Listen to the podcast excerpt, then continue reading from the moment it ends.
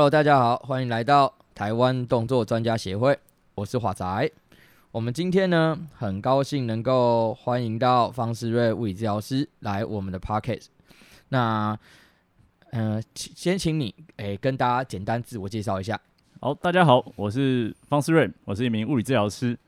对，听说你前阵子啊骑脚踏车环岛，然后呢办讲座。那你一开始为什么会想要去做这件事情呢？嗯，在最一开始的时候，因为我主要的处理的对象是在呃学生的运动员，对。那在学生运动员的时候，就会发现说，哦，我处理到他们很多的运动伤害的问题，大半都都来都来自于他们很大的一个训练量，然后他们在大训练量下也没有有办法做一个很好的恢复。那在这个疲劳累积状况下的时候，就很容易产生运动伤害。那他们有很多小朋友都不知道说他自己身体的感觉或者自己身身体的讯讯号代表什么样的意思，所以可能有些酸痛啊、紧绷啊或卡卡的感觉，他们一开始都会选择忽略，对，他们可能就觉得说哦，那就是正常的，可能就继续练，然后等到真的身体受不了了，等到真的很严重的疼痛，到他们没有办法去执行日常的练习或是比赛的时候，他们才回来找我们，就说哎。我好像这个手举不太起来了，或是我手肘呃投球的时候真的呃或者动作的时候真的很不舒服，那可以帮我看一下。那通常到这这这时候的时候就会发现说哦，可能真的有些很急性的发炎情况，那这种时候通常要休比较久的时间。那在这时候就会觉得说，哎、我们是应该要 我们是应该要去在预防的那一块去做更多，去做更多的一些。嗯，传达一些更正确的身体的观念，这样身体保养的观念。嗯，那你这样去环岛下来，你总共跑了几间学校？总共大约是二十九、三十间，三十间学校。哦，那这三十间学校里面呢、啊，你有没有特别印象深刻的学校呢？嗯，诶、欸，我有印象特别深刻是特别印象深刻是在新竹的一间国小，还叫呃在竹东那边上管国小，然后。我刚好，因为他离我住宿的地方有一点距离，所以我那天也是骑脚踏车过去，大概骑快一个小时这样过去。然后骑到那边的时候，就发现他们所有的小朋友都坐在就是校门口的台阶上，然后就是那个体育班的小朋友，然后还有教练，还有校长，就坐在那边等我进去。对，然后手上拿着牌子写这个方思睿治疗师，然后欢迎你这样子，然后就一进去我就。吓到，我跟你讲说我很狼狈，我刚刚刚骑骑很久，然后满头大汗的，然后就骑下来就哎、欸，怎么那么盛大，然后就觉得很不好意思，然后还刚刚一起拍一张照，然后再进去开始演讲这样子。嗯，所以呢，诶、欸，在这个这一连串的学校的过程当中啊，演讲完之后，你对于台湾的一些基层的运动环境啊，你有没有什么样的看法？嗯，就我会发现说，哎、欸，其实呃，因为。可能我们会接触到，就我们治疗师会接触到的选手，就学生这些运动员，基本上他们都算是资源比较丰富的一些学校，或者他是比较成绩比较好的选手，他才会有这个金钱，或是有这个资源来见呃接触到我们这个专业。那呃实际走了这一招环岛，就会发现说，诶，其实台湾很多很多的地方有非常多的小朋友都在练体育，不管他练什么样的项目，但实际上他们并没有这些。身体正确相关的一些保养知识，或是说，诶，急性伤害处理的方式，甚至他也没有，也不知道说，哦，真的有一些问题的时候，需要去找医疗专专业去，或者找物理治疗去做一些协助。那我觉得我们可能就是会觉得说，诶。这个可能是我们可以在日后再继续加强的地方，就是真的把一些可能简单实用的观念带给这些小朋友知道，那他们就其实就会说，哎，他们其实在一些呃真的伤害发生之前，就会更去注意自己身体的状况，那可能就可以避免更多的一些严重的伤害产生。这样，那你去这些学校里面呢、啊，你看的选手大部分是什么样的项目？呃，大部分是田径。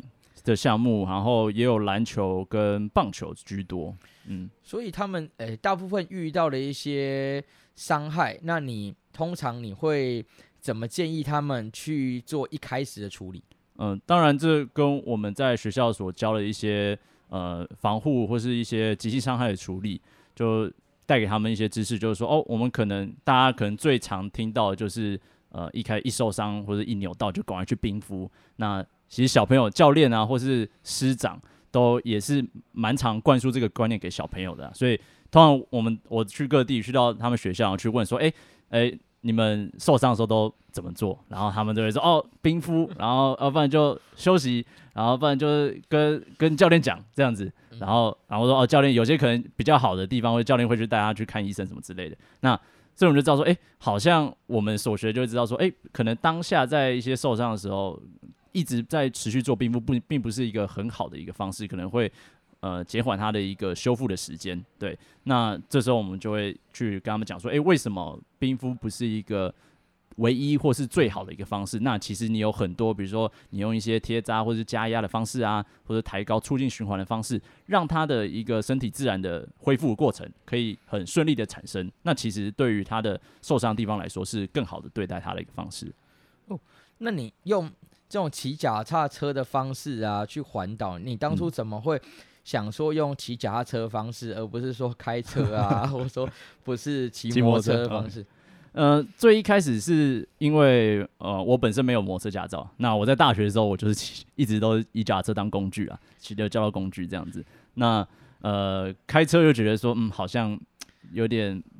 不是，也我也自己也没有车这样子，也不好意思。所以后来就觉得说，嗯，脚踏车好像是一个感觉要尝试一下的一个方式啊，环岛方。只是因为又加了环岛这个要素进来，所以变得有一点复杂这样子。那你有想过，比如说？不要徒步啊，就来一个溜冰环岛啊，等等之类。这这这个倒没有，因为相对来说，我觉得脚踏车对我来说是比较熟悉的一个交通工具啊。嗯，就我可以比较知道说，哦，我觉得要我一天骑个呃六十或者是八十九十公里是是可以的。那我其他方式，我就我觉得我很难去估算我的体力或是 我的行进的速度这样子。所以你平常也也有在骑脚踏车？呃，那时候我因为。我在去环岛之前的上班地点离我家大概有十公里。那有时候下班的时候蛮，从蛮晚的都没有公车，我都骑 U-bike 回家。哇，所以你就等于每天都用这样方式在练体力。对 对。那你自己在这样骑的过程当中啊，因为你这样应该骑了蛮多天的，你自己会，比如说你自己在骑夹车的过程当中，你会不会自己诶、欸、去发现自己骑夹车的一些问题之类的？嗯，也会有，对，就会发现说哦。呃，在可能短期的呃短的比较短的距离下，可能身体都很 OK，没有什么呃身体的感觉。但是，一旦比较长的时间或长距离，就会发现说，哎、欸，身体比较就会有一些不舒服的讯号出来了。对，嗯，那你这样从诶环岛过程当中啊，你有没有特别推荐哪一段的台湾的风景啊？你觉得是很漂亮的？你应该都、嗯、应该有经历诶。欸走，哎，骑过一些很漂亮的地方。有有，真的很多，真的是真的骑脚踏车才发现说，哦，原来台湾有这么多公路的风景，其实真的是很漂亮的。对，那当然大家都会觉得说，东部的风景一定是比较比较漂亮了。对，那就其实就会发现说，因为通常环岛骑脚踏车一定都骑就台一台一线，就是这些台一线绕一圈。那西部你可能就会觉得相对比较无聊一点了，因为它可能公路就是。直直的，然后也没有什么上下左右，然后两旁就是可能就是建筑或是工厂树这样子。所以你除了去诶、办这些讲座之外，你诶、你还有其他，比如说诶，比、如说去哪里玩的一些行程，还是你只你真的只是为了去巡回办讲座，然后去做这件事情？嗯、这次这个讲座，呃，这个环岛的行程大概历时两个月左右。那当然不可能每天都排得很很满呐，所以所以中间有空档的时候，就会在那个地方，或者是骑脚踏车可以到的地方，就在那个附近去看一下。哎、欸，真的从来都没有看过台湾的一些景点啊，或是呃小吃，就会去吃东西等等的。对、嗯。那我记得你之前你也有在一些基层的一些球队啊服务过，那是不是可以跟大家分享一下你在基层工作的一些经验？嗯那在基层工作的经验就会发现说，哎、欸，其实跟我们可能大家比较认知的对于职业的运动选手，或是比较高阶运动选手，可能他们的需求就会有些不太一样。对，那基层运动员他们可能，尤其是我们我接触的会相对年年纪都比较轻，可能国中、高中、大学等等的。那在这个阶段的时候，我们我们就会发现说，他们其实身体的恢复能力都很强。对，就是。我们可能会认为要休息一个可能三天到五天的一个状况，他可能一两天之后他就觉得没事了，然后我们再去做一些评估，诶，也觉得真的恢复得蛮好的这样。那很多时候也是会就说，诶，假如你长期在基层带的话，就会发现，呃，小朋友他们其实有时候并不有些身体比较敏感的小朋友，他们觉得说，诶，可能只是单纯身体卡卡紧绷。但是我们假如用比较传统的物理治疗的方式去评估看待的话，就会发现说，诶，其实他身体在我们这边专业看起来是没有问题的。那这时候要怎么样去达到他的一个需求目的，让去改善他的身体的这些不舒服的感觉？我觉得是我在待在基层中最算是呃收获最大的一些事情，对。那我知道你可能之前有跟诶、欸、球队啊出国比赛过，是不是也跟大家分享一下？就是诶、欸，身为一个可能中华队的一些防护员啊，你在出国的时候跟在台湾工作有什么样不一样的地方？嗯，出国的话就会发现说，哎、当然这个工时一定相对会拉得更长啦，对，因为你可能。呃，在国外，那他们通常出国都是去比赛或是集训，那相对的整个呃身体的要身体的状态要保持的一定会相对比较好。那我们稍微可能在做一些呃疲劳的一些恢复啊，或是伤害处理上，都必须要更全神贯注，或是更要求比较高点，就是要调整到更好的一个状态。那呃，当然我们都会觉得说出去比赛都会是一种荣耀的。呃一个心情跟一个感觉啦，对，所以当然虽然可能这个工工时跟收入可能不成比例，但是我们都会觉得说，哎、那这是一个蛮不错的一个经验。这样，那我想问啊，就假设比如说你，哎、欸，带你带出去的球队啊，或者你带的球队也好，如果现场赢球，或者说甚至哎、欸、拿了冠军，你哎、欸、你通常你当下你最想要讲的话是什么？通常我我发现就是说，诶、我们因为有时候，呃，比如说像田径比赛，他们呃可能是选手，他们得到比如说金金牌、银牌，然后或者是说跑出了个人的最佳，或是整个比如说破大会纪录等等的。那这时候当然大家都很兴奋，对，嗯、然后就会发现说，哎、欸，其实有时候他们破了最佳或者拿到了牌之后，其实当下是受伤的，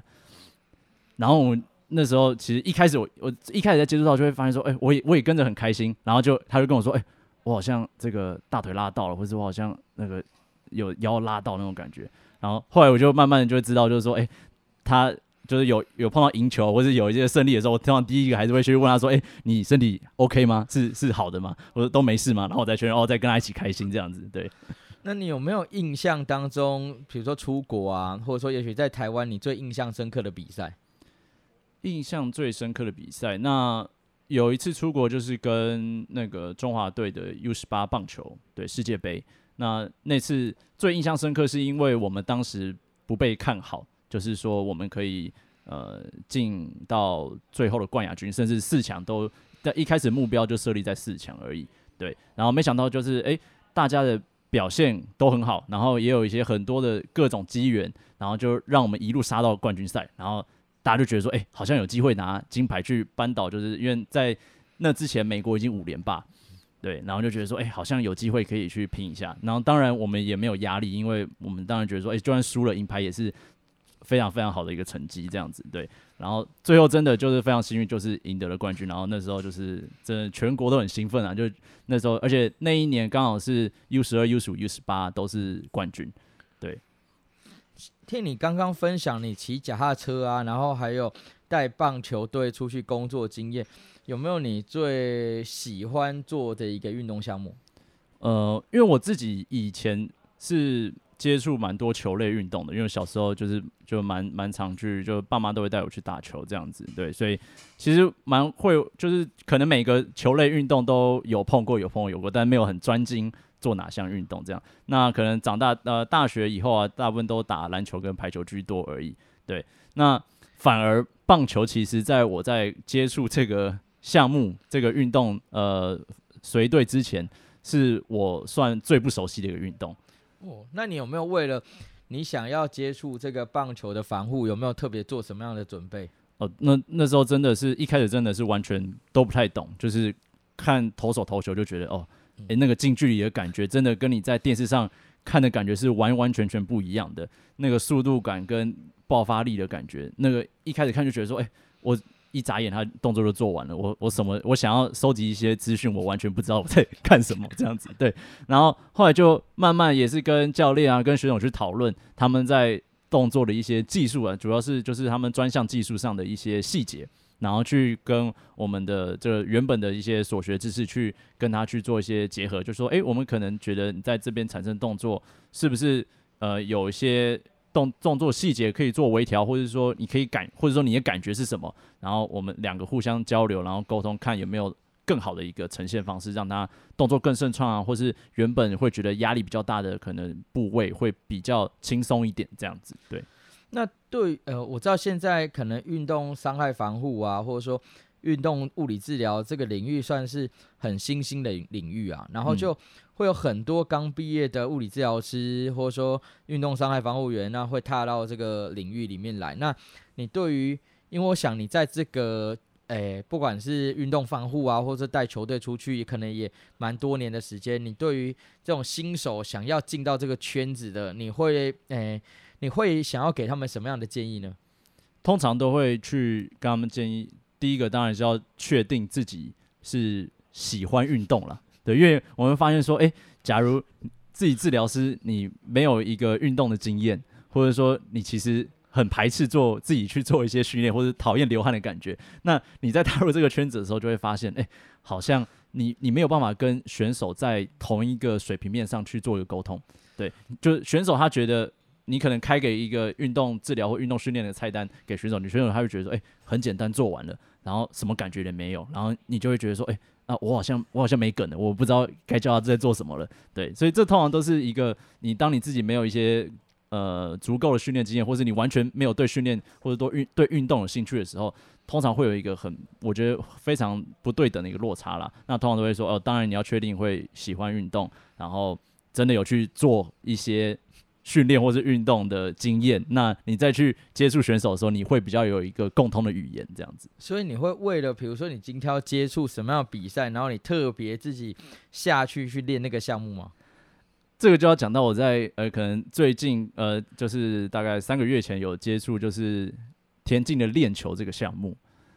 链球项目，对，练球项目就是就是拿一个链子把链子，然后身体旋转，对，身体旋转，然后把球甩出去。那这一定是不是一般人会做到的运动项目嘛？对，就是真的有执有接触到这个专项训练才会去执行这样的动作，所以我一开始也觉得非常非常的新鲜，然后就觉得说哦，然后自己去试着去做出这样一个旋转动作，就会发现说他们可以转个呃四五圈，然后把球甩出去，然后我转个两圈，我我就觉得我平衡不稳的，就要就要就要摔倒那种感觉，对，所以当然我们不可能就是真的很实际的完全去体会到他们整个爆发流畅那种感觉，但是我觉得。诶，多去观察，然后真的去尝试一下他们的动作技术上面的一些呃感觉，我觉得会有比较好的一个呃治疗或是一个处理的上面的效果啦。嗯，听听这样，诶，听起来这样子，就是你非常在做运动物理治疗这一块啊，就算是很有非常热情啊，也很有执着。我想要问你说，你有没有特别喜欢哪一个运动明星？那喜欢他的原因是不是可以跟大家分享一下？运动明星，我反而是另外一个项目是网球，对，因为我们我也是我，因为我妈妈会打网球，所以我小时候也带我们也带我们教育教我们打网球，这样，所以也算是有持续去接触了这个运动。嗯、那当然讲到网球，一定会想到就是呃 Roger Federer 跟 Rafael Nadal 这样子，对，所以当你会发现说，诶、欸，其实他们这两个传奇是在运动界非常少见的，就是诶、欸，他们可以屹立不摇这么长一段时间。那其实会看发现说，诶、不管是棒球或是篮球，是其他的项目，非常的这个呃，就算是一个传奇，那他们的变迁的速度也非常非常快。对，那到底为什么在网球这边会有一个呃，算是很特别、特特殊的例子，让他们可以立于这个顶顶峰那么长一段时间？我觉得是非常令人感到钦佩啦，然后也会想要去多去了解他们的一些，不管是训练啊，或者在比赛中的一些表现，这样子。其实台湾的。网球啊，在基层，哎、欸，好像目前看起来风气好像没有那么盛行。那你自己也会去接触一些打网球的选手吗？诶、欸，目前比较少，对，目前还没有接触 接触过网球的一个选手。哦，好，那呃，我知道你最你前阵子啊，你有跟朋友啊，就是开了一个 podcast 啊，嗯，那是不是可以跟大家分享一下你 podcast 主要会讲一些什么样的内容呢？那我们之前我在去年年底设创立了一个 podcast 的频道，叫做“明天在运动”。那这虽然听起来好像是一个比较负面的一个词汇，觉得说哦，好像呃明天再运动就好了。但我们其实我们希希望可以让大家从一个负面明天再运动感觉，到明天还要再运动的一个呃精神这样子。对，所以当然是会希望说哦，我们把运动的风气带给更多人知道。那当然我们在节频道里面不会就是单纯。叫你去运动而已，而我们会聊更多，就是让一般人知道说，哦，你可能在身体保健啊，或者健康上，或者你在运动之前，你会碰到什么样的一些状况？那我们希望让一般人可以更去了解自己的身体每一个地方，或是不同的一些酸痛疼痛，应该要注意什么事情？那有需要去求助于物理治疗或者其他医疗专业的时候，那应该要什么时间点就应该去找我们这样子。那因为你可能带过很多人，尤其是基层的小朋友做运动，那你有没有对于这种基层小朋友来讲，或者说一般可能运动量比较少人，那你有没有推荐？可能也许两三个你最喜欢，或者说你最常带，哎，不管是运动员或带客户做的运动。嗯。那这个在就要讲到，就是说，哎，其实我们都知道。呃，大家可能都听过核心肌群的一个重要性，对。那其实当然网络上有各种练核心肌群的一些方式啦，没错。那在嗯、我在接触运动员的过过程中，就发现说，诶、其实这些小朋友他们都是算是蛮厉害的在运动表现上。那可是当他们身体一些出状况的时候，往往都会发现说，诶、他们最基础的这个核心啊，或是我们讲的一些呼吸的一些能力，通常可能都不会是一个理想的一个状态。那这时候，往往我们只需要介入这一个部分，就是他最基础的核心呼吸能力。有时候他们最高高阶的一些高强度的运动表现，整个就改善了。那反而我们可能中间不用特别去做到一些呃连接的部分，他们可能就会有一些改善效果。对，所以这当然也会是一般人最需要的一个部分，因为基础的这些核心的呼吸能力，一定都是每个人日常生活中都会需要去练到的一些事情。所以你最常带病诶、欸、客户做运动就是呼吸的动作，至少呃大概十个里面八个一定会是第一个会介入的一些事情。对。那除了呼吸的动作，你有没有诶、欸？除了呼吸的动作之外，你有没有自己平常最常做拿来训练自己身体的动作？嗯、呃，这个吗？就会说，因为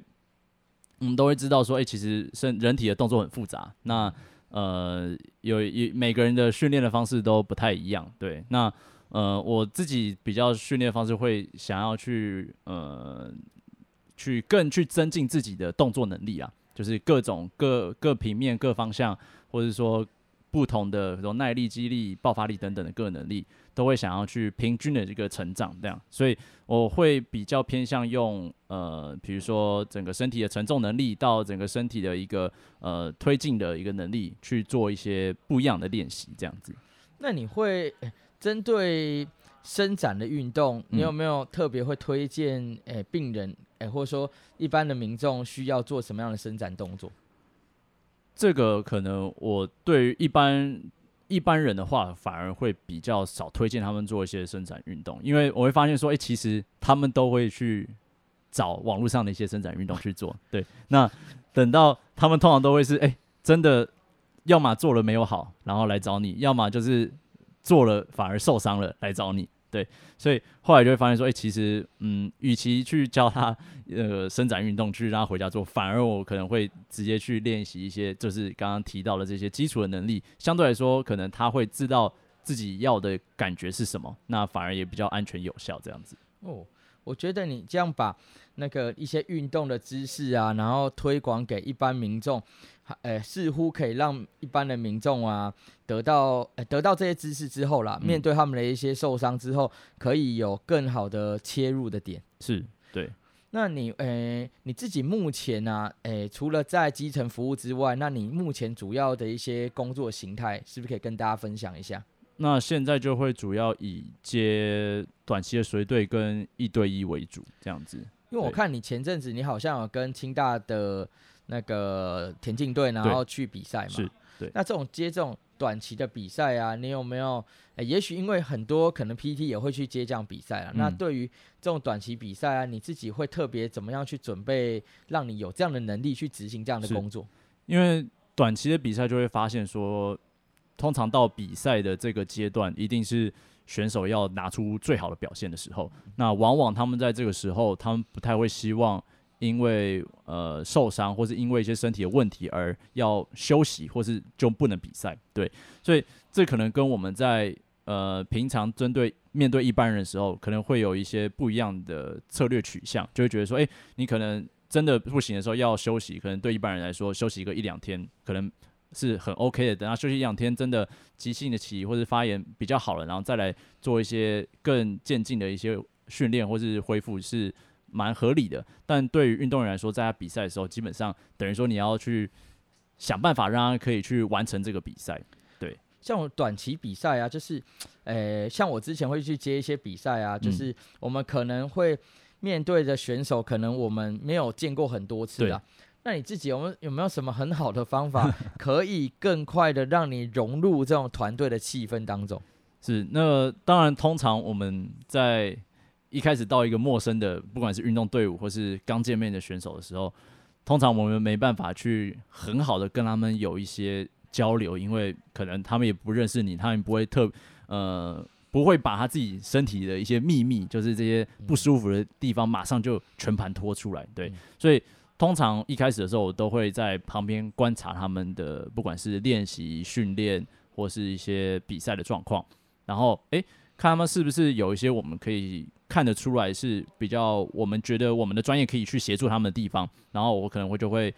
嗯、呃，要么他主动来跟我说，不然我就会去提问他说，诶，你是不是刚刚有没有这个动作，是不是有什么怪怪卡卡的，或者是或者是有一些需要我们调整的地方来，我们可以来帮助你这样子，然后等到。真的第一次处理完，或者第一次做一些呃动作的一些练习之后，诶，他就有感觉到真的有不一样的比较轻松，或是有一些进步的话，那我觉得这个信任的关系就会开始慢慢建立起来。那你会自己平常会带什么样的工具在你身上，让你比如说在工作的时候更更顺利吗？那通常运动这一块，呃，当然就会当然一定要贴布是一定是必备的，对，因为。针对一些强度的动作上来说，可能贴布的一些张力的调整是非常好好去做一个使用的部分。那当然还有就是一些比较偏向是恢复的工具，对，比如说像 FLOSSBAND 五堵带，然后或者说诶、欸、一些呃一些比如说放松的一些工具，就是说可能滚筒啊或者按摩球等等的。那你会让选手自己做，还是说你会？应该说你会监视他们做吗？嗯、还是说你会请选手自己把它做完？这个就会呃比较是看说这次接的运动队伍它是哪一个哪一种项目。假如它是团体项目的话，我们可能没有办法每一个每一个都去很好的去做一个呃确认，说他们动作有没有做确实。那在这时候通常就会呃比如说统一跟跟教练讲说，哎，你可以给我。比如说晚上一个小时的时间，那我带大家去完整的做一次呃滚筒的一个放松，哎、欸，教他们说，哎、欸，要找哪些点，然后要怎么样正确的去执行，然后确定大家大概百分之八十都可以完完全的执行之后，那。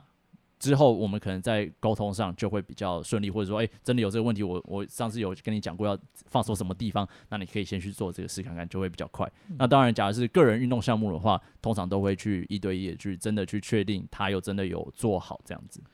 那节目的最后呢，我们请方思睿物理治疗师哦，我们来讲一些老梗，就是说，啊，对，就是你在场不管在场边，或者说像你这样去环岛去做一些防护啊，那你最常跟 比如说，呃，选手啦，去讲，呃，为什么？呃、应该说运动对我们身体会带给什么样的好处？那我们也推荐给我们的观众朋友这样子。好，那因为其实很多，假如是一般人的话，那其实大部分人都会知道说，可以可以连接运动跟健康的一个关联性，对。但要么他们会分不清楚说什么样的运动是适合他们的，要么他们不知道说，哎，什么样的。这个运动可以带给我什么样的一个改变？他们会不太理解，所以有些人就觉得说，哦，我有去走路，或是我去做一些瑜伽，去做一些伸展，或是我每天就是起来动一动，诶，可能那对他来说就是一个运动了。那我们对我们来说，我们就知道说，诶，其实。你假如你的身体的一个基础的一个能力，比如说你的整个心肺的耐力啊，整个肌耐力都不是很好的一个状态下的话，那等于你说你做这些比较是可能增加某一项身体的能力的，比如说伸展增加柔软度，或者说哦走路增加整个循环，或是等等的，那可能没有办法全面提升它的一个健康的一个表现，这样子对，所以通常我们都会讲说哦，我们的身体有很多不同种的能力。基础的一些核心啊、呼吸啊、呃这些肌力啊、爆发力啊、平衡等等的，那我们可以去做一些简单的活动，或者说日常的一些保健，那就可以去呃比较完整的去平均提升这些各项的基础能力。那再来，你再去做你比较喜欢的，你有一些喜好，比如说哦，他喜欢。呃，跑步，他喜欢骑脚踏车，他喜欢爬山，或他喜欢打球等等，再去做这些你喜欢的一些运动的话，那通常你比较可以得到你喜欢这些运动的一些正面的效益。不然很多人就会他只他只想要去打球，或者只想要去做他喜欢运动，结果换来的不是健康，反而一直在受伤。对。那反而不是我，我想应该不是大家希望从运动得到的一些结果了。确实很多，现在因为运动风气比较流行，大家可能会运诶运动诶可能很强烈运动完反而容易受伤了。那很多人受伤完之后，反而就开始不敢去做运动。是。对啊，就所以很感谢方思睿物理治疗师在这一次带给我们很多有关运动防护啊，或者说跟运动健康促进有关的一些经验的分享。希望听众朋友啊，听完呃方物理治疗师的一些分享之后，大家应该要更知道说我们在做运动的时候可以注意哪些事情。那我们就感谢方思睿物理治疗师这一集带来的分享。嗯，好，谢谢大家，谢谢。那我们就下一集再见喽，大家拜拜，拜拜。